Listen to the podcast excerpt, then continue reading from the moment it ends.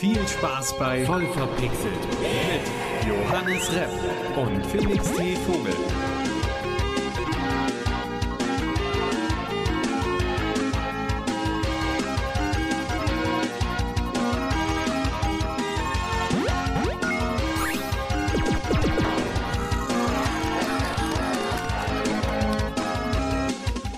Ja, einen wunderschönen guten Hallo. Voll verpixelt ist endlich zurückgekehrt aus der Sommerpause. Rechtzeitig, denn wenn man nach draußen guckt, es ist ziemlich grau und dunkel. Aber dafür kann ich mich heute wieder mit meinem wunderbaren Podcast-Partner Felix T. Vogel über wunderbare Gaming-Themen unterhalten. Ja, und ich freue mich, dass auch du dabei bist. Johannes Repp, meine Damen und Herren. Hi, hi. Guten Ja. Tag, guten Abend.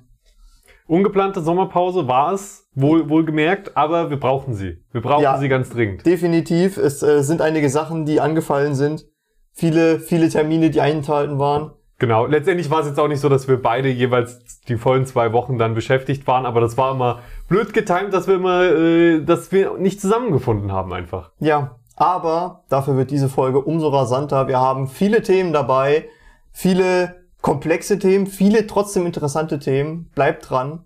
Ja, Bleibt jetzt nicht, bleib da, bleib da, bitte nicht wieder abschalten. bitte nicht abschalten, bitte nicht. Wir haben noch nicht mal die ersten fünf Minuten voll. Aber die können wir gleich füllen, denn Felix, du möchtest doch sicher erzählen, was du so in letzter Zeit gespielt hast. Auf jeden Fall. Das war Pokémon Blattgrün auf dem Game Boy. Ähm, also schön Game Boy Advance äh, SP rausgeholt und immer wenn ich auf Toilette bin, schön mal eine Runde, eine Arena weiterspielen, ein paar Gegner erledigen. Ich meinte mit zuletzt gespielt, aber schon die letzten zwei Wochen. Ja, ja. Ich meine, es ist, es ist auch, auch wenn du mich das vor zehn Jahren gefragt hättest, wäre meine Antwort dieselbe gewesen. Äh, Und traurig ist, dass, dass du mich fast vor z- äh, 20 Jahren bald fragen kannst und die Antwort wäre dieselbe gewesen. Ähm, Aber Pokémon Blattgrün, ich spiele ja, habe ich glaube ich hier schon das eine oder andere Mal erwähnt, immer mal gerne wieder ein Pokémon-Spiel durch, auch von den verschiedensten Generationen, aber ja, so dritte, vierte Generation, das ist, äh, also erste bis vierte Generation, da spiele ich am, am allerliebsten dann nochmal durch. Das ist schön, die sind begrenzt und äh, da weiß ich, was abgeht, aber man stellt sich ja mal selbst, selbst neue Herausforderungen. Äh, diesmal meine Herausforderung, hatte ich ja, glaube ich, sogar schon mal erzählt davon, wie ich das diesmal angehe. Es ist quasi immer noch derselbe Spielstand, wo ich äh, nur die Pokémon fange, die ich auch wirklich brauche und benutze. Und ja, nichts weiter. Also habe ich auch bisher fast komplett fehlerfrei durchgezogen.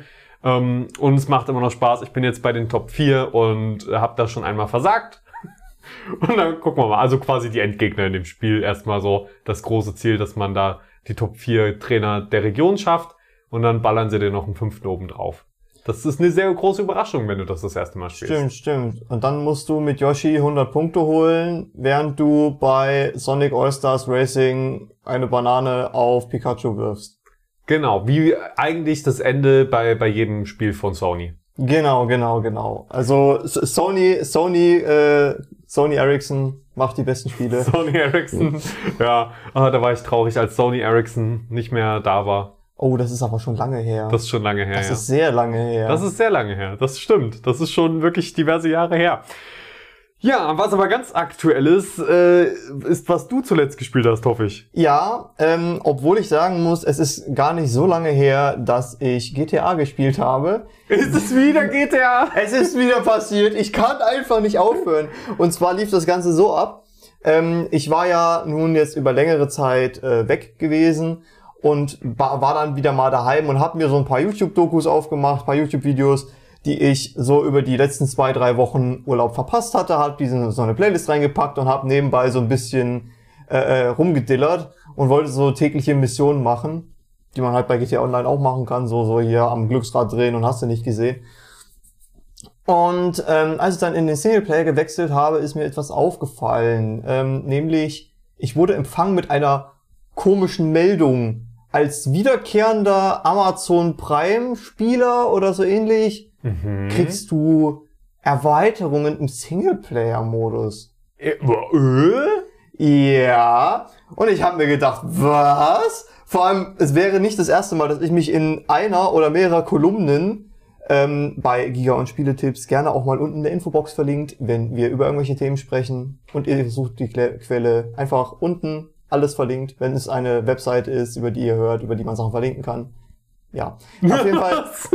das war ja jetzt so kompliziert. Es war mega kompliziert, Ich aber ich habe versucht, so viel Information wie möglich in einen Satz zu pressen. Okay, nochmal von vorne.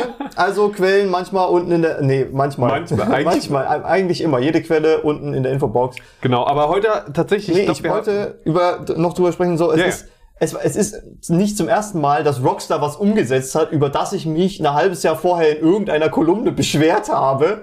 Und ich hatte mich drüber aufgeregt, gebt mir mehr Autos im Singleplayer. Was hat Rockstar gemacht? Sie haben mir mehr Autos im Singleplayer gegeben. Endlich mal Online-Autos. Das ist also, fantastisch. Du bist, Ja, du, du na, hast Einfluss und Macht. pass auf. Und zwar lief das so ab, ich bin mit, ich glaube, Trevor irgendwo in der Wüste rumgeeiert, weil da, weil da so ein neues Wüstenrennen aufgeploppt ist, wo, wo du so ein Muzzle Car gewinnen kannst mit ganz vielen Burgershot-Aufklebern. Cool. Und ähm, da sehe ich auf einmal in so einer Parklücke so einen großen blauen Blob, also so auf der Karte, auf der Minimap. Und da steht da so ein Auto, was aus dem Online-Modus kommt, so ein richtig so ein gepanzertes Fahrzeug, ohne Waffen, ohne alles, aber halt schusssicher. Ja, auch so ein Muscle Car. Und ich steig da ein und denk mir so, oh, cool, also das sind jetzt meine Bonusinhalte für äh, den Singleplayer, weil ich irgendwann mal anscheinend bei Amazon Prime Loot eingesammelt habe. Und ja, ähm, dann sind dann irgendwelche LKWs aufgetaucht, also so Sattelschlepper, aber ohne Anhänger und die sind hinter mir hergefahren und haben alle auf mich geschossen. Aber total random und äh, da kam auch keine Quest oder sowas dazu. Das waren einfach nur ganz viele Gegner, die aufgetaucht sind und ich konnte nicht zurückschießen, weil ich saß in dem gepanzerten Auto. Ich kann, konnte nicht durch die Scheiben durchballern. Da habe ich halt irgendwie abgehängt und das war irgendwie so, das war so mega random. Ich habe mir halt wirklich so gedacht, okay, ihr wollt GTA Singleplayer nicht weiterentwickeln, weil es die Story gefährden könnte. Dann kommt Amazon Prime um die Ecke sagt, yo, wir wollen irgendwas mit Konten machen und erhoffen uns davon einen Effekt. Bitte lockt eure Spieler mit neuen Singleplayer-Inhalten. Und es sind, es einfach ein paar random Fahrzeuge aus dem Online-Modus, Ja. die dann irgendwelche random Events triggern, die eigentlich, ich meine, es ist cool, dass ich jetzt dieses Auto habe, aber auch irgendwie so, es hat sich so angefühlt wie so reingepresst, so irgendwie. Ja. Guck mal, wir haben, wie, wie bei Cyberpunk, das, das äh, neue Update, was da rausgekommen ist mit, boah, endlich ein, endlich ein DLC. Ach, ihr dachtet, das ist ein Content-DLC. Nein, ihr kriegt zwei neue Kleidungsstücke und das war's. Obwohl das ja eigentlich sogar noch mehr, das ist eher eine Frechheit als das jetzt. Das ist ja einfach nur so, ey cool, du bist Twitch-Kunde, äh, du bist Amazon Prime-Kunde, whatever, kriegst Autos im Singleplayer. Ja, Es aber juckt es ja war nicht, aber so- bei das andere, das ist ja wirklich ein Versprechen, ihr bekommt DLCs und dann ist das DLCs so crap halt. Ja, okay, aber diese, dieses Rockstar-Ding, da dachte ich mir halt wirklich so, es, es geht ja anscheinend doch, so die Autos aus dem Online-Modus in den Singleplayer zu integrieren. Warum dann nicht alle? Warum nicht noch gleich den Bunker und den Nachtclub hinterher? Und dann habe ich im Singleplayer noch ein bisschen was zu tun. Wäre schon schön, aber dann bist du ja nicht im Multiplayer und gibst Echtgeld aus. Also ich denke mal, das ist... Aus wirtschaftlicher Sicht kann ich es verstehen, warum Ja. sie es nicht machen, aber ich finde es halt schade als Fan. Ja, das stimmt. Und online sind die Ladezeiten ja durchaus auch gerne mal ein bisschen länger, obwohl das ja wirklich besser geworden ist. Ne? Muss man auch mal sagen. Ja, definitiv. Ähm, wenn mich nicht alles täuscht, ich müsste den Artikel nochmal raussuchen, hat das ein Fan gelöst. Mhm. Das hatten wir, glaube ich, auch besprochen. Genau, und der hat dann von Rockstar dafür sogar eine Belohnung bekommen. Und das, so, so muss es sein. So, muss es sein. Wenn du deine Probleme nicht selber hinkriegst, Ja. soll die Community sie für sich lö- lösen.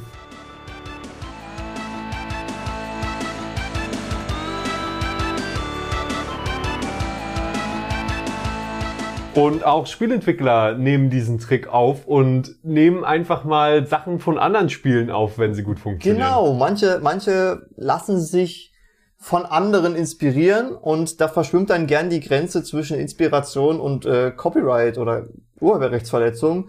Und da wollte ich mit dir mal über so zwei kleine Sachen reden. Äh, zum einen hat Fortnite jetzt einen neuen Spielmodus rausgebracht oder angekündigt und der heißt schon ganz verräterisch Imposters. Mhm. Und ähm, Sehr, gutes Wortspiel. seltenes. Wortspiel, ver verräterisch, Verräterisch, genau, ja. genau. Ähm, es ist schon ziemlich sass, denn äh, Among Us, bei Among Us, die Gegenspieler heißen ja auch Imposter. Among Us, für die Leute, die es nicht kennen, äh, ist ein Spiel, wo ihr als kleine, lustige, drollige Blobs auf einem Raumschiff oder auf irgendeiner anderen Map unterwegs seid und ein, zwei Leute von euch wollen halt alle anderen Crewmitglieder umbringen und alle anderen Crewmitglieder wollen halt das Raumschiff wieder startklar machen, um von diesem Ort zu fliehen und ähm, die Imposters wissen, wer ihre Gegner sind, aber die anderen Leute wissen nicht, wer die Imposters sind, was Genau. da sehr viel Spannung reinbringt. Und jetzt hat Fortnite einen ähnlichen Spielmodus angekündigt. Und da haben sich welche aus dem Dev-Team von Among Us auch öffentlich über Social Media beschwert, dass sie halt so das Schade gefunden haben, dass sie, äh, dass sie, dass sie gerne eine, sich eine Collaboration ausgedacht haben, gerade weil Fortnite ja äh, gerade so viele Kollaborationen am Laufen hat mit Star Wars und irgendwelchen anderen Franchises, die da in, in dem Ding vorkommen, mit hier DC oder Marvel oder irgendwelche, ich nee, Marvel kom, kam in Fortnite drin vor Tor und sowas, ne? Oh, ich weiß nicht. Ja, Star auf jeden Fall Star viel- Wars auf jeden Fall. Viele, viele Lizenzierereien und bei Among Us ging es dann irgendwie nicht. Tja. Und äh, da kommen wir schon ins Thema rein, denn Felix, wie weit denkst du, darf man gehen? Wie weit man kopieren darf? Wie weit man kopieren darf? Also ich meine, das ist ein Spielmodus. Ich finde, den, den kann man zu 100% übernehmen. Also das ist mein, meine Meinung.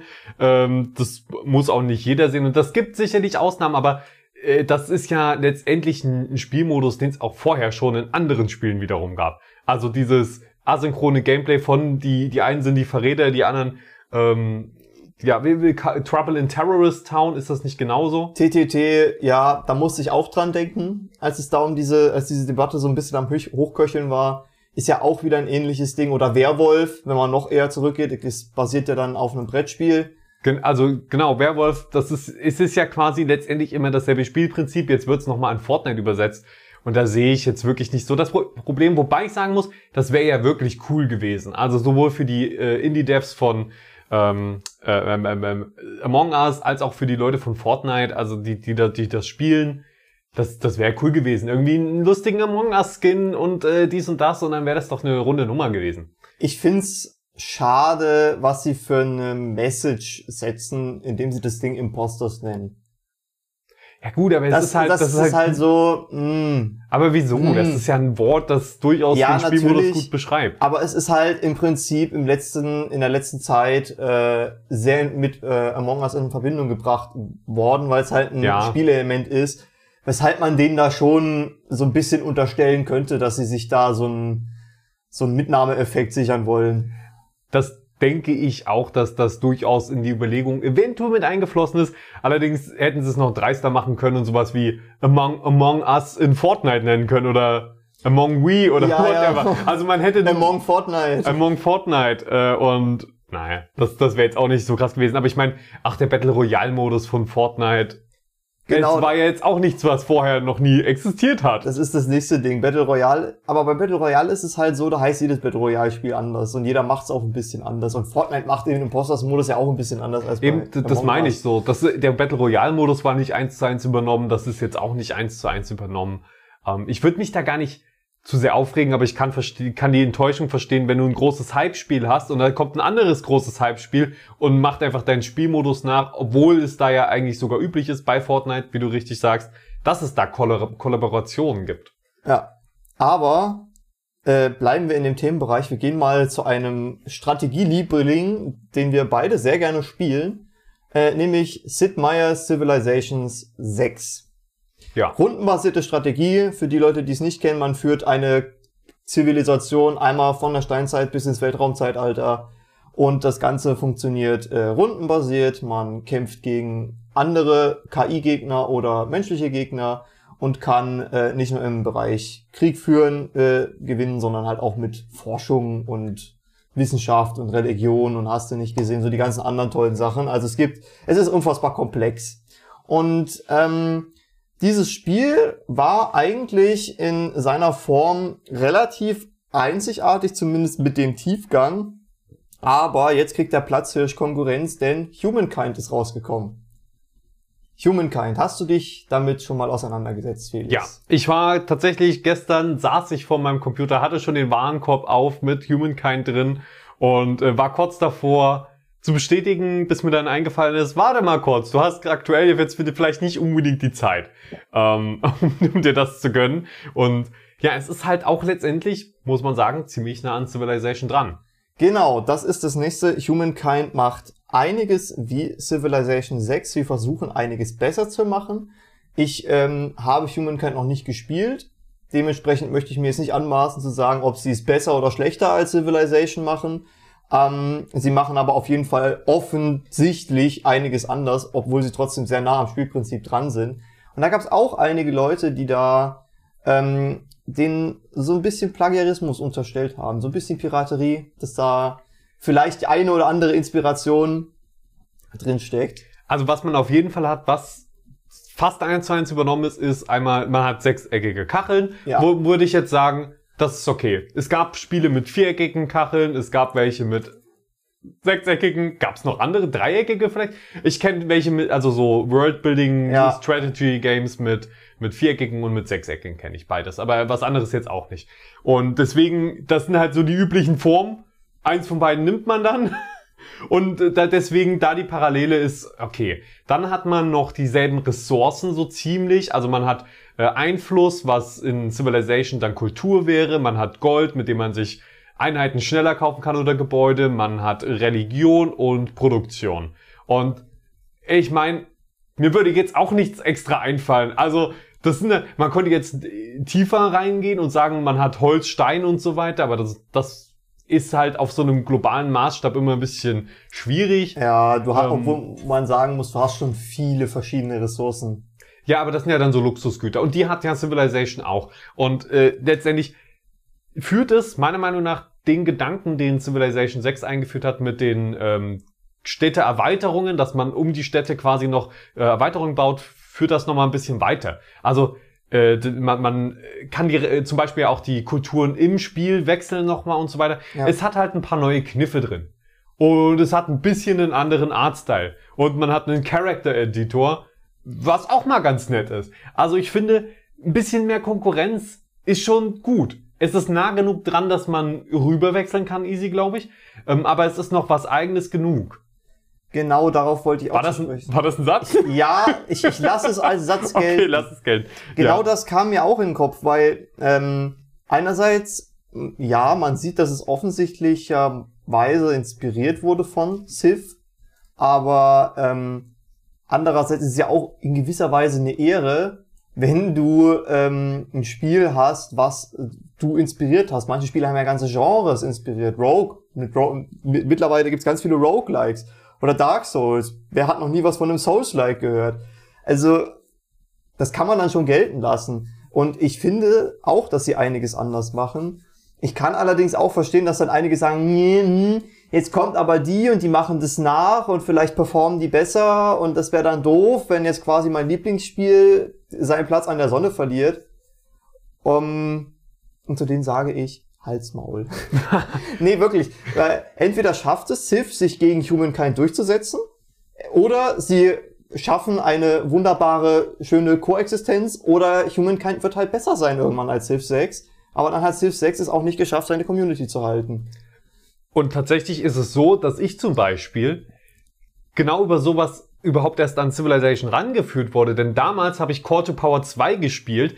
Ähm, das hatte viereckige Kacheln und war tatsächlich basierend auf einem früheren DLC von Civilization, von einer frühen Version von Civilization. Ein DLC, dann eigenes Spiel geworden und darüber habe ich gedacht, das Spielprinzip macht mir Spaß und dann habe ich mir Civilization angeguckt. Und ich glaube, es gibt viele Leute, die auch hier jetzt in äh, Humankind reingucken und denken, ah, das ist was für mich und dann haben sie Bock auf ein anderes Spiel, das genauso ist vielleicht sogar. Also vielleicht bringt sogar noch ganz neue Leute nochmal dazu. Ich glaube, die Zielgruppe, dadurch, dass die Zielgruppe schon relativ deckungsgleich ist, wird es auch viele Leute geben, die einfach beides spielen. Ja, ich würde jetzt auch beides spielen. Genau, ich würde auch beides mir mal angucken, weil äh, ich habe seit einigen Wochen wieder ultra Bock, Civ zu zocken. Aber ich weiß ganz genau, dass ich dafür die Zeit brauche. Ja, Ähm, ich würde diese Zeit aber auch eigentlich gerne mal opfern, um in Humankind reinzuschauen.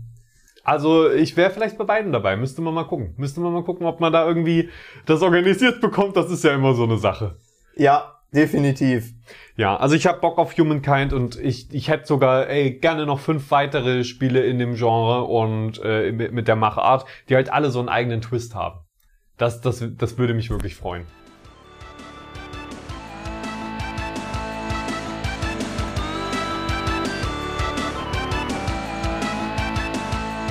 Ja, aber wo wir es so gerade mit Clown hatten und so weiter und Spieleentwicklung ist ja generell schon so eine komplizierte Sache. Jetzt wird's auch noch teuer für Spieleentwickler, für angehende Spieleentwickler. Wolltest du gerade teuer für Spieletipps sagen? Für Spieletipps. Nein, nein, ich wollte für Spieleentwickler sagen. Ich habe mich nur, ich bin über meine eigene Zunge gestolpert, wie so oft. Ähm, denn Game Maker Studio, was vielleicht dem einen oder anderen, der sich schon mal mit Spielentwicklung beschäftigt hat, ein Begriff ist, das ist eine Engine, die war lange Zeit äh, kostenlos erstmal verfügbar oder so, oder mit einem äh, normalen Modell, dass man halt eine Lizenz gekauft hat. Und die haben jetzt umgestellt, ihr Bezahlmodell auf ein Abo-Modell. Und das wurde natürlich kritisch jetzt in der Entwicklerszene aufgenommen. Und viele haben auch direkt gesagt, ja, ihr seid ja dämlich. viele, viele haben gesagt, ihr seid ja dämlich, denn Unity, Unreal, komplett kostenlos nutzbar, unterschiedliche Bezahlmodelle. Bei Unity ist es so, man muss ab einem gewissen Betrag, also wenn man über einen gewissen Betrag kommt, muss man eine Lizenzgebühr bezahlen. Mhm. Und die bezahlt man und damit ist Schluss.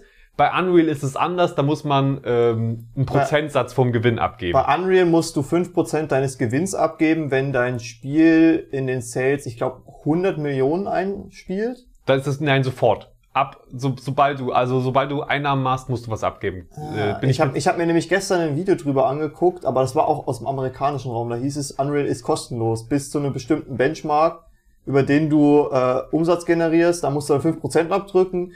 Die kann, die, auf die kann aber auch verzichtet werden, wenn dein Spiel im Epic Store angeboten wird.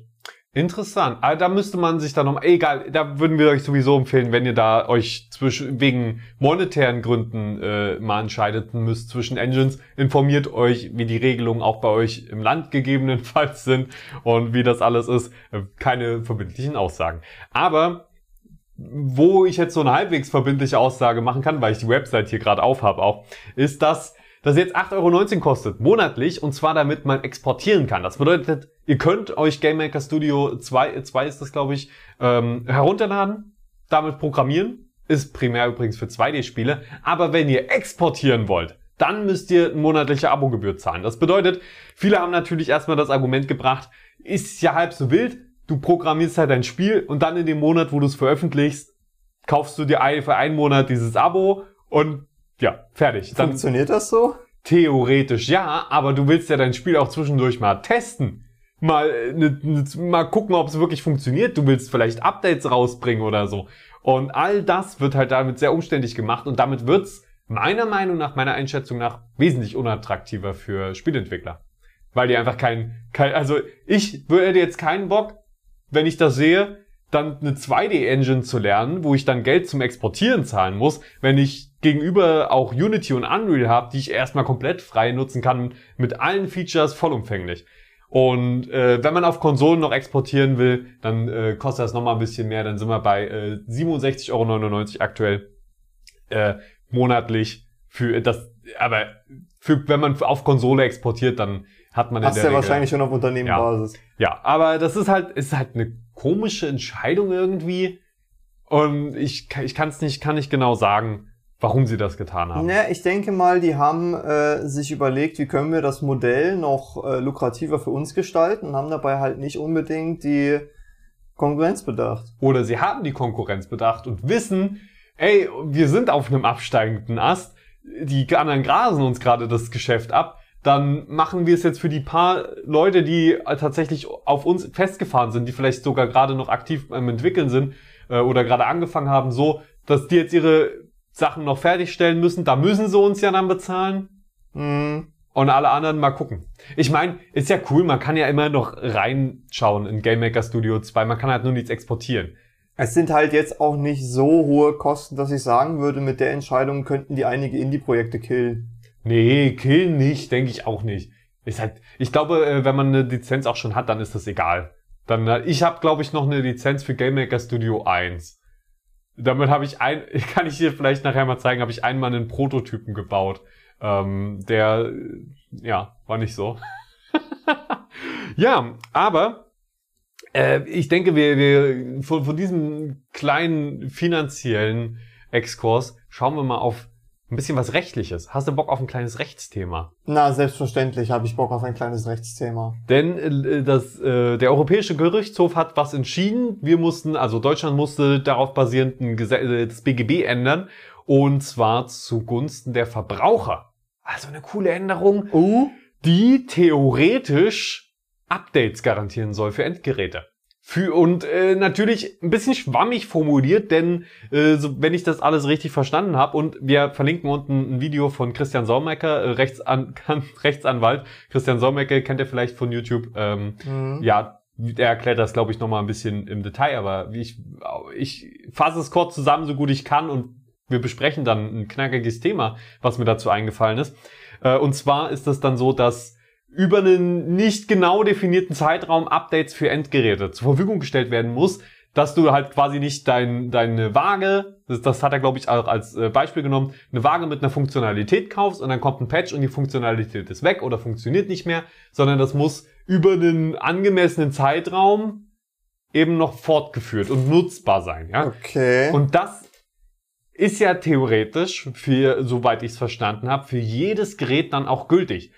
Und äh, wenn man mal von sowas wie Headsets, äh, äh, äh, von, von Handys, Smartphones absieht, wo das ja äh, teilweise auch schon zum Problem wird, äh, da kam mir natürlich direkt Google Stadia in den Sinn.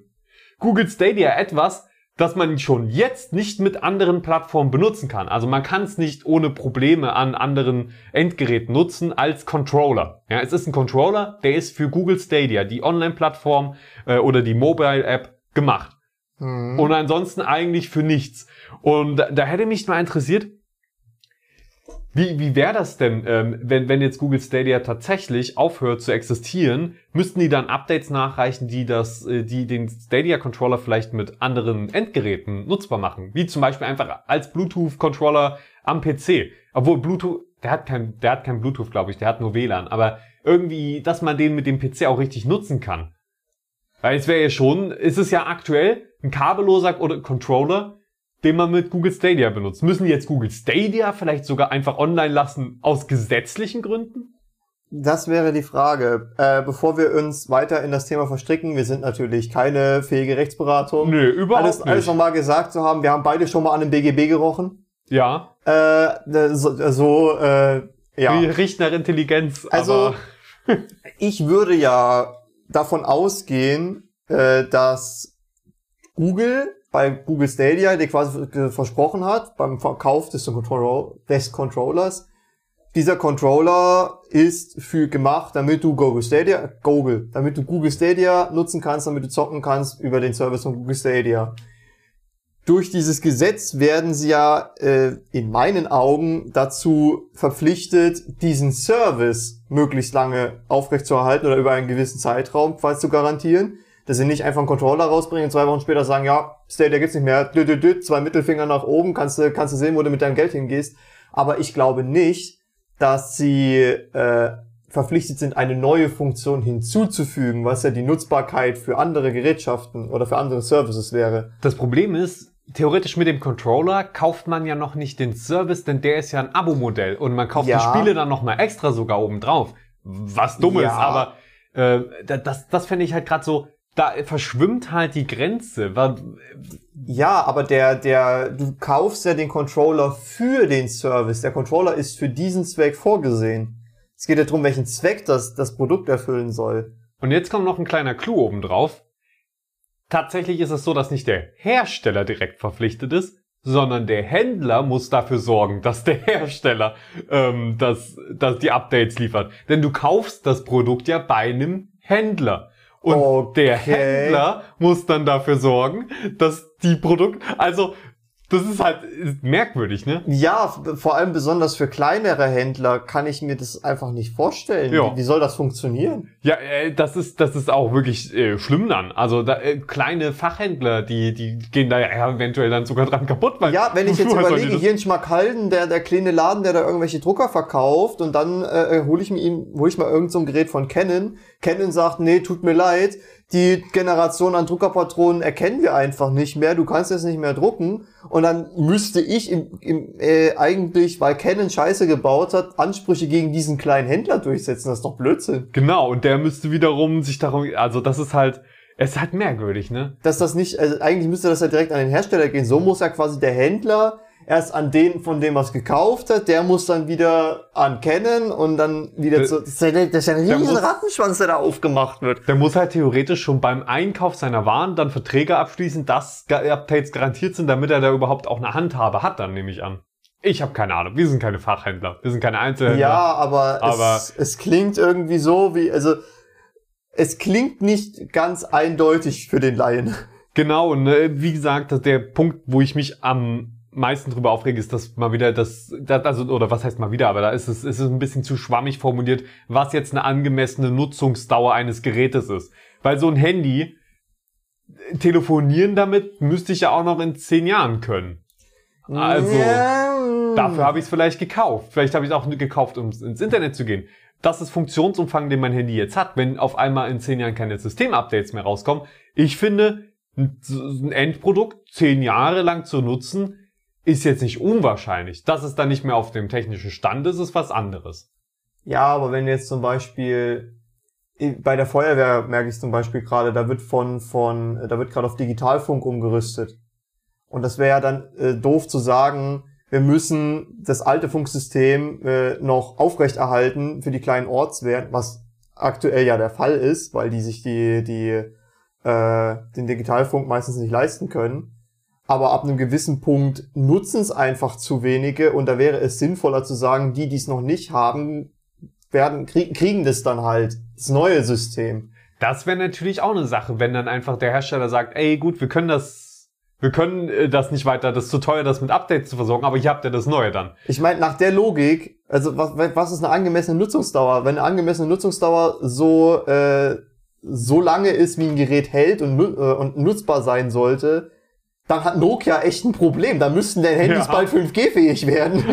naja, das nicht. Das ist ja dann wieder eine neue Technologie, aber man, ja, aber das meinte ich damit. aber man kann ja schon noch damit telefonieren, oder? Die funktionieren ja auch heute noch. Du kannst heute, glaube ich, noch mit einem alten Telefon theoretisch einfach telefonieren, oder? Die Telefonnetz. Davon gehe ich jetzt mal aus, aber ich habe als Kind noch ein so ein ganz altes Handy gehabt. Das hat mir jetzt nicht mein Onkel irgendwann mal gekauft. Das war so ein richtiger großer Knochen. Mhm. Das war so groß wie ein, wie ein alter Gameboy, wo du noch eine Antenne zum dran ausziehen hattest. Und das hat er aussortiert, weil das, äh, das Netz dafür abgeschaltet wurde.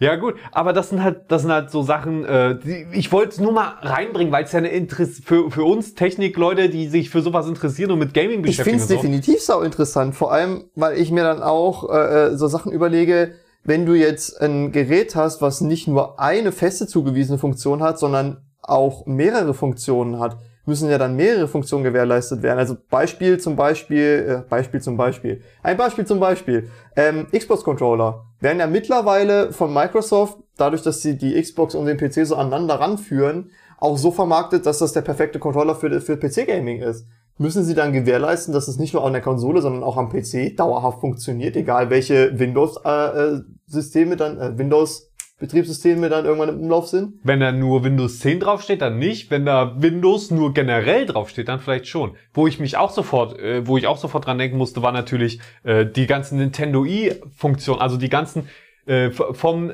wo, wann hat das angefangen? Aber mit, mit irgendeinem DS hatte das angefangen, dass äh, ganz viele Services so oben drauf kamen, genauso auch mit wie der Wii U, wo du zum Beispiel Pokémon Bank, was, wo du War quasi das der DSi? Ich glaube, es war der DSi, der das erste Mal, äh, oder, oder der 3DS, whatever. Egal, viele Funktionen sind nicht mehr verfügbar. Nintendo hat die einfach eingestellt, hat Ja. gesagt, ja. wir stellen die einfach ein. Und das ist natürlich richtig blöd, weil jetzt will ich vielleicht meine Pokémon von einer Generation auf die nächste übertragen. Das ging aber nur über einen Service, der schon lange abgeschaltet wurde. Und das heißt, ich, sowohl mein Spiel kann ich nicht mehr vollumfänglich nutzen, als auch die Konsole so gesehen. Also das, mal ganz abgesehen von den ganzen Stores, der PS Vita Store, der ja auch abgeschaltet wird und so weiter. Also das sind ja Dutzende Sachen, die da dranhängen. Was zählt noch zu einem Funktionsumfang? Wie viele Services allein bei der PS Vita im Laufe ihres Lebens abgeschaltet wurden? Irgendwann gab es kein YouTube mehr. Da wäre dann die Frage, was ist denn zum Beispiel, wenn sie äh, den Source Code öffentlich machen? Das, Das- machen sie aber, also das ist ja, Das, das, das machen wäre sie ja, natürlich das wäre natürlich super. Aber das gab es auch schon bei diversen Strategiespielen, dass wenn die, als die Server abgeschaltet wurden, dass sie dann den Code rausgegeben haben, damit irgendwelche Fans selber Server weiter betreiben können. Ich fände auch. Wäre, würde das da mit runterzählen? Oder ähm, wenn du im, äh, wenn du den Store von irgendeiner Konsole abschaltest, dass du dann quasi ein Update rausbringst oder irgendeine Möglichkeit, das Ding vollumfänglich offline zu nutzen. Ich fänd's gut, wenn es da wenigstens ähm, eine gesetzliche Regelung gäbe äh, oder, oder ein Urteil halt, dass das das wirklich mal endgültig beschließt. hey, sowas wie Jailbreaking dürft ihr machen. Vor allen Dingen, wenn es keine Updates mehr gibt. Dann ist es legal, dass ihr auf die Konsole, auf wa was auch immer für ein Gerät draufpackt, was ihr wollt. Ja, das heißt nicht, dass man illegale Software oder so draufpackt, aber erstmal, dass man grundsätzlich mit dem Gerät, mit dem Endgerät, das man hat, machen kann, was man will. Es ist jetzt auch nicht, also ich habe äh, in meinem Umfeld noch nie davon gehört, dass jemand äh, verhaftet wurde, weil er auf seiner PS Vita ein Custom-Betriebssystem drauflaufen lassen hat. Aber das ist halt immer so ein bisschen, darf man das, darf man das nicht? Ich könnte mir vorstellen, dass du dann auf jeden Fall äh, keine Garantieleistung mehr in Anspruch Genau, und da, das ist halt so, das, das, das sind halt die Problematiken. Aber ich meine, man kann ja auch keine Garantieleistung geben, wenn da jemand irgendwas random draufpackt. Genau. So, das ist, ergibt ja alles Sinn. Deswegen, wir bleiben dran an diesem spannenden Thema, falls sich da noch was ergibt. Aber ähm, wir, wir gehen wieder zurück zu Epic, zur Unreal Engine. Und zwar hat in, in der Unreal Engine jemand ein Spiel remaked, remastered, remastered ist glaube ich der bessere Begriff hier, Mhm. ähm, was ich auch vor einer Weile hier mal angesprochen hatte, die Simpsons, Hit and Run. Das Simpsons GTA. Das Simpsons Wer es noch GTA. nicht gespielt hat, hat es vielleicht schon mal irgendwann im Fernsehen als Werbefilmchen oder als Let's Play irgendwo gesehen. Es, es ist sehr drollig. Es ist mit den, äh, sogar mit den Originalsprechern. Und äh, sowohl in der englischen als auch in der deutschen Fassung. Hat viele Fans, viele gute Bewertungen eingefahren damals. Und es ist, ist auch, also selbst heute noch ganz okay. Es ist ein okayes kleines Rennspiel mit ein bisschen Jump-Run-Elementen, nichts Großartiges, ganz witzig.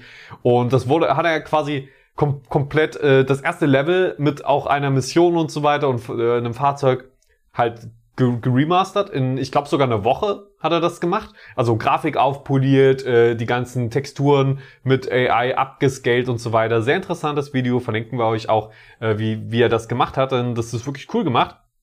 Aber leider ähm, gab es dann natürlich direkt äh, Urheberrechtsprobleme. Er hat das veröffentlicht, hat gesagt, hier, die, die, dieses Demo-Level könnt ihr, könnt ihr spielen. Ha. Und ich meine, er hat es jetzt auch nicht besonders schlau gemacht, denn er hat das Ganze offensichtlich, inzwischen nicht mehr erhältlich, aber offensichtlich hatte er das hinter einer Patreon-Paywall. Also man musste Ah. ihm Geld dafür geben. Und dann ist es halt direkt kein reines Fanprojekt mehr, sondern direkt was wirklich kommerzielles. Er verdient damit dann direkt Geld, so quasi. Oder es ist mindestens eine Werbemaßnahme. Und das ist halt schwierig. Ist halt so ein schönes Fanprojekt. Ich meine, das ist natürlich auch schade, weil, ey, es ist ein Fanprojekt, kommt im, da kommt ja auch, also aktuell wüsste ich jetzt nicht, dass da ein Remaster oder ein Remake nochmal rauskommt.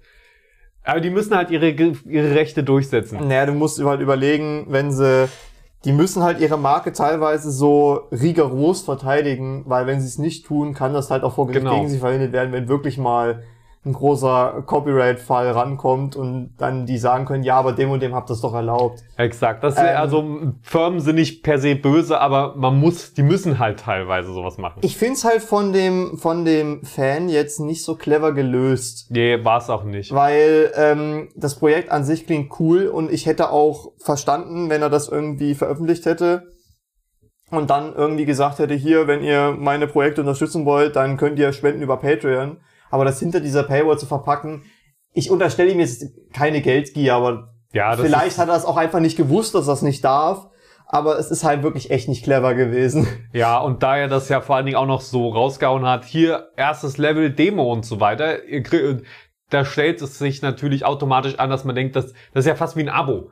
Ich, Ah. ich, ich zahle ihm jetzt monatlich auf Patreon, der entwickelt das Spiel weiter und ich kann das kann immer mehr von dem Spiel spielen. Das ist natürlich direkt ein Early Access Spiel, das er verkauft mit einer Lizenz, die er nicht hat, so über drei Ecken könnte man sagen. Äh, trotzdem wir- wirklich mega unterhaltsames Video. Schaut euch das an, äh, vor allen Dingen wer sich für äh, mal dafür interessiert, wie könnte man, wie wie funktioniert sowas wie ein Remaster oder wie kann das funktionieren? Und er hat das sehr unterhaltsam kurz aufbereitet, das also unterhaltsam, unterhaltsam kann, kann man sagen. Trotzdem lustige Story so. Das also und traurig natürlich auch ein bisschen. Traurig. Naja, ich meine, ich hätte sogar auch gerne gespielt. Ich hatte jetzt nicht die Chance, das mal auszutesten. Ja, gut. Aber hätte- vielleicht, vielleicht, wenn äh, da diese ganze Legal-Geschichte durch ist, weil ich denke mal, der wird dann vielleicht sogar noch mal vor Gericht landen wegen der Aktion. Aber vielleicht kriegen die Ähm, es ja sogar hin, einen kleinen Deal zu schließen. Ja, das wäre doch super, Das wenn man super. quasi sagt, ähm, oh, Moment, wer, wer ist Inhaber der Lizenz für das Spiel? Ich bin mir gerade nicht sicher. Das weiß ich gerade wirklich nicht. das steht und fällt dann mit dem Publisher. Also wenn Ja. da ein, wenn da ein EA ankommt, dann werden die nicht sagen, ey, wir nehmen dich unter Vertrag und mach mal bitte den ganzen Spieler draus. Ja. Muss man mal gucken. Muss man mal gucken, aber coole, coole Sache. Und ich habe schon gesehen, er hat auch ein Video, dass er GTA 5 in der Woche oder so mal geremaked hat. Ah, nicht geremaked, sondern so versucht hat, das selbst nachzubauen, so ein bisschen. Guck ich mir auch mal an. Mal, mal, es ist ganz interessant. Ich äh, kriege in letzter Zeit viele Videos vorgeschlagen, wo irgendwelche Leute mit AI so Grafik von alten Spielen besser machen. Das ist auch interessant. Das ist echt interessant.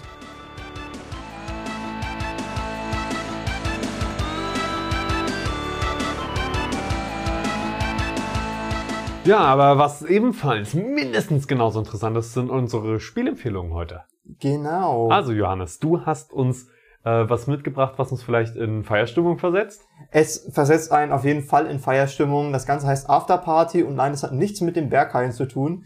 Ähm, ja, ähm, Afterparty ist im Prinzip mehr so ein, so ein interaktives Storygame. Ein Walking-Simulator, wenn man so möchte, im, in 2D-Optik. Die Grafik ist wunderschön. Ähm, und es geht darum, dass äh, ähm, zwei Freunde auf einer College-Party unterwegs sind, College-Abschlussparty, beide nicht so nicht so die soziale Ader, eigentlich keinen Bock, sie sind nur da, weil sie, weil sie ähm, nett sein wollen und dann beschließen sie zu gehen und stellen fest, ja, ähm, trollolol, das ist gar keine Party, ihr seid beide tot, ihr seid in der Hölle. Und ähm, ja, sie lernen dann eine junge Taxifahrerin kennen, die äh, über den Styx regelmäßig übersetzt. Es gibt nämlich, die Hölle ist in verschiedene Inseln unterteilt und da, allein das ist ein wunderschöner Arzt. Ja, die Boote, die die fahren, sind so wie so umgebaute Muscle Cars mit Taxi-Optik und so. Ähm, und äh, dann kriegen die noch einen Personal Demon, der äh, deren Ängste quasi gegen sie verwenden soll, ah. aber eigentlich total happy und aufgedreht ist. Und ähm, ich weiß nicht mehr durch welchen von beiden, aber sie erfahren dann, dass sie einen Weg aus der Hölle wieder rausnehmen können. Wenn dir das ein Dämon sagt, dann ist das nicht so vertrauenserweckend. Und zwar ähm, gibt es die Möglichkeit, ähm, den Teufel in einem Saufbettel unter den Tisch zu trinken und so die Hölle zu verlassen. Denn Aha. das ist wunderbar gemacht. Ähm, du hast verschiedene Gesprächsoptionen die dann natürlich dazu auch irgendwann führen, dass die Charaktere, mit denen du interagierst innerhalb der Welt, unterschiedliche Haltungen dir gegenüber haben. Und ähm, dann kann man aber auch regelmäßig, weil man immer zu irgendwelchen Kneipen, Bars, Partys und sonst was unterwegs ist, sich so Cocktails gönnen. Und äh, jeder Cocktail hat eine andere Auswirkung. Der eine macht dich so ein bisschen flirty, der andere macht dich aggressiv und jeder Cocktail, den du dir da reinhämmerst, gibt dir quasi andere Gesprächsoptionen, wie du quasi ah. die Interaktion mit den Leuten wieder vorantreiben kannst und die dir eigentlich nicht wirklich neue Wege eröffnen, weil es ist wirklich trotzdem sehr ein, einlinig, äh, ein, linear. Ein, ein linear das Spiel, genau, Dankeschön, das Wort ist, hat mir gerade gefehlt. Ähm, aber es ist halt irgendwie trotzdem cool, dass du einfach, es gibt dem Ganzen mehr Tiefe und mehr, mehr Unterhaltungswert. Ist es mehr lustig oder mehr auch deep? Also äh, beides tatsächlich. Beides. Also cool du, das ist so ein, so ein makaberer Humor, wo dir teilweise auch Lachen im Halse stecken bleibt. Ah, aber das hört sich sehr gut an. Wie, wie lange spielt man das so ungefähr? Oh, das äh, kann ich dir gar nicht sagen. Sind es mehr so 40 Stunden ich, oder mehr so drei? Nee, ich würde jetzt, wenn ich schätzen müsste, würde ich sagen, da bist du in, in fünf bis zehn Stunden bist du da durch. Äh, ich habe es aber selber noch nicht komplett durchgespielt. Okay, also kann, kann man sich mal an einem Wochenende gönnen. Kann man sich mal an einem Wochenende gönnen, vor allem weil es auch nicht so teuer ist. Es ist ein Indie-Game, äh, dementsprechend relativ preisgünstig zu haben, wenn mich nicht alles täuscht, für unter 20 Euro. Doch, das, das ist Im fair. Sale sogar noch günstiger. Ich glaube, ich habe es mir im Sommer Sale für 8 Euro oder so geschossen. Das ist nice. schon ein ganz angenehmer Preis. Und allein wegen der Grafik und wegen der generellen Stimmung, die da aufgemacht wird, es ist so, so ein bisschen cartoonig, aber auch so wie so ein ernstzunehmender Cartoon. Also, boah, mir fällt gerade fällt mir gerade irgendwie auf Anhieb ein Cartoon ein, der einen ähnlichen Stil hat. Nee, aber vom Humor her ist es so ein bisschen wie Archer.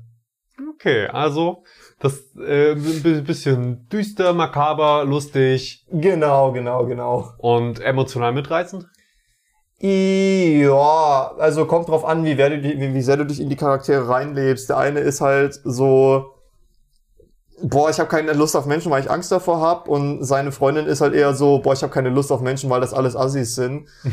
äh, und dadurch, Hauptsache keine Lust auf Menschen. Ja, ja, und die interagieren halt beide sehr unterschiedlich mit den Menschen. Was ich aber viel interessanter finde, sind die zwei Charaktere, die denen dann so an die Seite gestellt werden. Die Taxifahrerin zum Beispiel, was die so für Stories raushaut. Das ist schon, okay. Ist schon ganz interessant. Sehr gut. Aber du hast doch auch bestimmt ein messerscharfes Adventure dabei.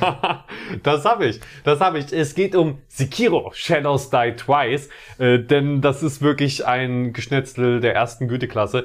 Es macht Spaß. Es ist gut. Es ist sehr schwer da reinzukommen. Vor allen Dingen, wenn man vorher sowas wie Dark Souls gespielt hat, ja, äh, was ja ähm, von, auch von From Software ist und es ist hart. Es ist ein Souls-like. Es ist bockschwer. Aber ich finde tatsächlich, spielt es sich trotzdem viel entspannter, weil man nicht die ganze Zeit im Hinterkopf hat, ach Mist, ich habe mich verlevelt. Habe ich mich verletzt? Welche Waffe nutze ich? Nein, du hast ein Schwert. Wenn du damit nicht klarkommst, das liegt an dir. Das liegt nicht daran, an einem Fehler, den du vor fünf Stunden gemacht hast. Das liegt an dir jetzt. Du kannst den besiegen. Du kannst jeden Gegner besiegen, egal zu welcher Zeit.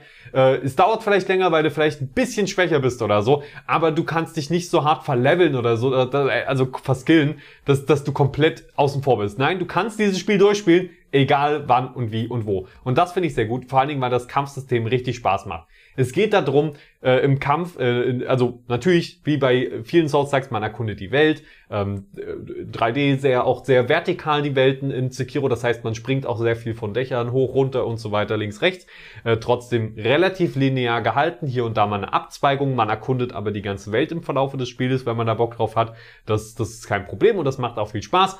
Viele verschiedene interessante Gegnertypen. Und im Kampfsystem geht es im Kern darum, dass man blockt, perfekt pariert, ähm, auch mal ausweicht und mal springt und dadurch nicht unbedingt immer das Leben durch seine kleinen Schnitzeleien des Gegners nach unten zu bringen, sondern seine Haltung zu brechen. Das bedeutet, wenn ihr perfekt blockt, sehr oft hintereinander, der Gegner schlägt, ihr blockt, ihr äh, kontert, macht, äh, zieht ihm kleine bisschen, immer ein bisschen was von seinem Leben ab, äh, dann ist er irgendwann baff, sch äh, schreckt zurück und dann taucht so ein roter Punkt auf und ihr wisst, jetzt ziehe ich ihm eins seiner Leben ab. Die meisten Gegner haben nur ein Leben in dem Sinne, aber sowas wie Bosse, die haben dann natürlich mehrere, da müsst ihr denen dann mehrmals hintereinander äh, quasi so einen Finishing-Move verpassen, äh, mal zustechen und das macht Spaß. Das, man kommt, es ist ein Spiel, wo man sehr gut in den Flow reinkommt und auch ja, da man verzweifelt auch mal und beißt sich irgendwo fest, aber letztendlich ist, ist es cool, vor allen Dingen auch, weil äh, die Geschichte dahinter sehr, es ist ein bisschen mystisch, es ist aber auch ähm, emotional tatsächlich, man, es gibt verschiedene Enden, man kann auf verschiedene Sachen hinarbeiten und das, das ist wirklich ein rundum gelungenes Meisterwerk. Es gibt keine DLCs und so weiter. Ihr habt das Spiel, dann habt ihr das Spiel, ihr habt alles, was ihr braucht. Es gibt keine Microtransactions oder irgendwas. Hätte ich jetzt nicht auch nicht erwartet in einem From Software Spiel. Äh, meiner Meinung nach, das, also für, für meinen persönlichen Spielstil das Beste. Souls-like, was ich je gespielt habe, auch wenn ich das nie erwartet hatte, weil japanische Mythologie, habe hab ich das Setting schon gesagt? Japanische Nein, Nein habe ich nicht, ne? Äh, Japan, es ist so ein bisschen japanisch, altertümlich. Mit aber auch, äh, ja, mythischen Wesen eher so. Um, Und kaputten Armen. Genau, das habe ich auch noch gar nicht erwähnt. Ne? Ich wollte erstmal aufs Kampfsystem fokussieren, weil das ja wirklich der Kern ist. Aber man hat auch Special-Angriffe, man kriegt auch im Laufe des, des Spiels neue Special-Angriffe über seine Armprothese dazu, die man hat. Ähm, und ja, da hat man so ein Seil, kann man rumschießen und so weiter. Leute, spielt's einfach. Wenn, wenn ihr auf Herausforderungen steht, wenn ihr auf schnelle Schnetzeleien steht, die aber wirklich Skill brauchen, da, das ist das Spiel für euch. Das ist das Spiel für euch, würde ich dann in dem Fall sogar schon sagen. Wenn ihr erstmal drin seid. Denn am Anfang, wie gesagt, man kommt vielleicht nicht ganz so schnell rein, vor allen Dingen, wenn man andere Souls-Spiele gewöhnt ist. Und tatsächlich war es früher so, äh, das Spiel kam raus, also ich habe es mir vorbestellt, weil ich komplett Vertrauen hatte. Ich hab, wusste, das Setting japanische Mythologie und so weiter ist nicht ganz was für mich. Neo habe ich auch schon verzichtet, ist ganz anders als Neo, by the way.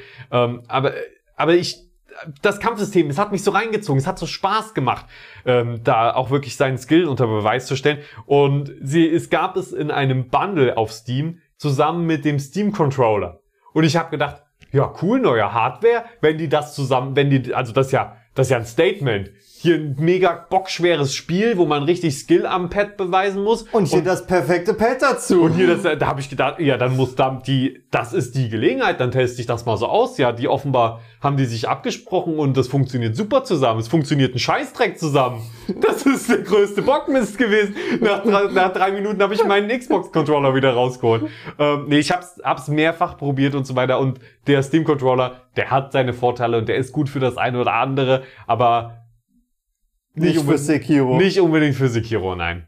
Äh, da da gibt's dann bessere. Also äh, mit Controller spielt sich's trotzdem am besten. Ja, wenn ihr jetzt bis auf ihr seid wirklich Hardcore Maus und Tastatur, es funktioniert auch gut mit Maus und Tastatur. Ja, ich meine, es gibt viel über dieses Spiel zu sagen und es ist es ist auch eher düster vom Setting her, dann doch mal, aber äh, nicht so düster wie in Dark Souls. Ja. Es gibt auch schöne Orte, es gibt auch äh, mal ein paar Kirschblütenbäume und so weiter. Sonst hieß es ja Dark Sekiro. Sonst hieß es Dark Sekiro, ja. ähm, genau, und mal, es, ich, mal, man kann da noch so viel drüber reden, aber es sind wirklich tolle Bosskämpfe, sehr einprägsam und äh, es ist wirklich ein weiteres Meisterwerk einfach von From Software gewesen, weswegen wir ja auch alle nach wie vor auf Elden Ring hinfiebern. Was aber vermutlich wieder mehr in die Dark Souls Richtung geht. Wichtige Frage. Ja, Die Finisher. die Finisher. Wie episch sind die inszeniert? Die sind schon richtig geil inszeniert. Äh, vor allen Dingen natürlich bei den Endbossen. Bei so kleineren Mobs und so, da hat man ja dann öfter Finisher. Man kann auch viel schleichen und sich dadurch mal, das ist tatsächlich cool, und äh, sich dadurch vielleicht mal bei einem Boss oder bei einem Miniboss sogar mal ein, äh, quasi, quasi auch schon mal ein Leben abziehen, bevor der Kampf eigentlich richtig erst losgeht. Das ist dann sehr befriedigend. Ähm, man kann auch seine ganzen Special Items und Moves einsetzen, aber ich meine, letztendlich ein wahrer Krieger, der vertraut nur auf sein Schwert. Und man kann das ganze Spiel auch nur mit dem Schwert durchspielen. Wenn man Bock hat, nur zu blocken, nur auszuweichen, nur zu schlagen. Ähm, und sobald man erstmal das, das hat wirklich ab irgendeinem, ich hab's gehasst, erst das Kampfsystem und so weiter, und dann plötzlich macht es Klick und du, du verstehst auf einmal, wie du die Gegner lesen musst, wie du perfekt parierst und so weiter. Und du kommst dann wirklich gut in den Flow rein und, und schnetzelst dann einfach nur noch weg. Und die Finisher sind dann sehr befriedigend und auch wirklich angepasst auf die einzelnen Bosse. Das, das ist dann cool. Das macht Spaß. Das ist dann nicht einfach immer nur reinstechen und das spratzt auch sehr viel Blut und so weiter, falls, falls dich das äh, Geil! geil macht, ja. Killerspiele! äh, da, auf, auf jeden Fall, äh, man, man fühlt sich dann auch so, als ob man dem gerade ein Leben abgezogen hätte. Auch wenn sie dann vielleicht zwei Leben haben und noch stehen. Und auch wenn mich der ein oder andere Boss mal Leben genommen. wirklich Stunden oder Tage beschäftigt hat, ähm, letztendlich sind sie alle gefallen. Alle miteinander. Und es kam auch jetzt neulich erst nochmal ein Update, äh, im Patch tatsächlich, jetzt gibt's Skins und also man, man konnte das Aussehen vom Charakter verändern. Also es ist kein richtiges Rollenspiel in dem Sinne. Es ist schon ein Rollenspiel, aber man kann seinen Charakter nicht groß anpassen. Jetzt kann man das. Äh, ein bisschen zumindest, jetzt auch nicht viel. Ähm, und äh, man kann jetzt die Bosse auch nachspielen. Also wenn man keinen Bock hat, das ganze Spiel nochmal durchzuspielen, um einen Boss nochmal zu legen, weil man den geil fand, jetzt kann man da wirklich Herausforderungen annehmen und einzelne Bosse nochmal sich rauspicken. Das ist tatsächlich richtig geil dadurch geworden. Und Das klingt geil. Ja, also das, weil die Bosse sind das Highlight. Und wenn man dann einfach sagt, weil man, ich habe es mehrfach schon durchgespielt, das Spiel, und nicht einmal bereut. Es hat immer wieder richtig viel Spaß gemacht. Schön New Game Plus, man wird ja dann auch ein bisschen besser, ein bisschen stärker dann. Man kann sich auch den Schwierigkeitsgrad selbst ein bisschen bestimmen. Es gibt so gewisse Items und so weiter. Ich will nicht zu sehr ins Detail gehen, mit denen man sich das Spiel nochmal extra schwer machen kann, wenn man das möchte. Cool. Ja. Ja, ich, ich habe jetzt versucht, so kurz wie möglich Sekiro hier nochmal zusammenzufassen. Ich hoffe, das passt. Das ist Ähm. alles wunderbar. Ich habe dir beim Reden sehr an den Lippen geklebt. Es klingt nach einem wunderbaren Spiel. Ich habe es damals sogar auf der Gamescom schon gesehen. War gelegentlich auch ein bisschen schwer zu reden mit dir so an meinen Lippen dran. ja, du hast es auf der Gamescom Ja, gesehen. ich habe es auf der Gamescom gesehen. Ich dachte mir, das wird bestimmt geil. Und dann habe ich mir gedacht, ja, äh, es gibt andere Spiele, die machen mich gerade mehr geil. Und dann habe ich das gespielt. Ja, also Setting und so weiter, wenn euch das nicht interessiert, ignoriert das Kampfsystem. Das ist der Kern und das macht richtig Spaß. Das Setting ist tatsächlich für mich einer der überzeugendsten Punkte. ja, Mhm. also dann ist das natürlich nochmal ein Bonuspunkt. Dann wirst du es erst recht lieben. Ich fand das jetzt auch nicht schlimm, das Setting oder so, aber es war halt erstmal so, ich mag schon dieses Mittelalter-Fantasy-mäßige ein bisschen mehr und dass man seinen Charakter auch anpassen kann. Ich hätte mir nicht gedacht, dass ich mich so sehr auf Sekiro einlassen kann, wie ich es dann habe. Tatsächlich. Ähm, ja, ähm, natürlich unsere ganzen Quellen, wie gesagt, findet ihr unten in der Podcast-Beschreibung und auch in den Show Notes. Wenn ihr uns gerade auf Spotify hört, gerne Follow dalassen. Ja, ähm, So ein grünes Herzchen. Genau. Toll. oder auf iTunes Follow und Bewertung. Wir freuen uns immens, das hilft uns weiter. Also und empfehlt gerne diesen Podcast euren Freunden, wenn ihr sagt, ähm, diese, ich will die auch von Sekiro überzeugen und der Felix hat das gerade vielleicht halbwegs gut rübergebracht. Hört mal wenigstens die fünf Minuten von diesem Podcast an. Genau, genau. Oder wenn ihr Bock auf BGB habt, dann hört einfach den kompletten Podcast. Yes. Schön. Ah, Hast du, ich habe neulich einen Gaming-Podcast entdeckt. Ja, worüber reden die so? Ja, übers BGB. Boah, voll krass, Oh, Bruder. Da höre ich rein. Yes. Yes, Ja. Mann. Endlich, endlich meine, meine Anwaltskanzlei 2020 Simulator Aerosoft. Das wäre wieder ganz interessant. Ich äh, möchte kurz erwähnen, dass mir kein Spiel von Aerosoft bekannt ist, das wirklich eine Anwaltskanzlei-Simulator ist, aber ich könnte es mir echt Man, vorstellen. könnte- man könnte es sich vorstellen. Also, Johannes Repp, meine Damen und Herren, Ja, und Felix T. Vogel, wir sind für Sie dabei bei mit voll verpixelt. genau, auf Wiedersehen. Schöne Woche noch. Auf Wiedersehen. ich will jetzt eigentlich nochmal auf Wiedersehen sagen müssen jetzt. Auf Wiedersehen. Auf Wiedersehen. Auf Wiedersehen. Tschüssi.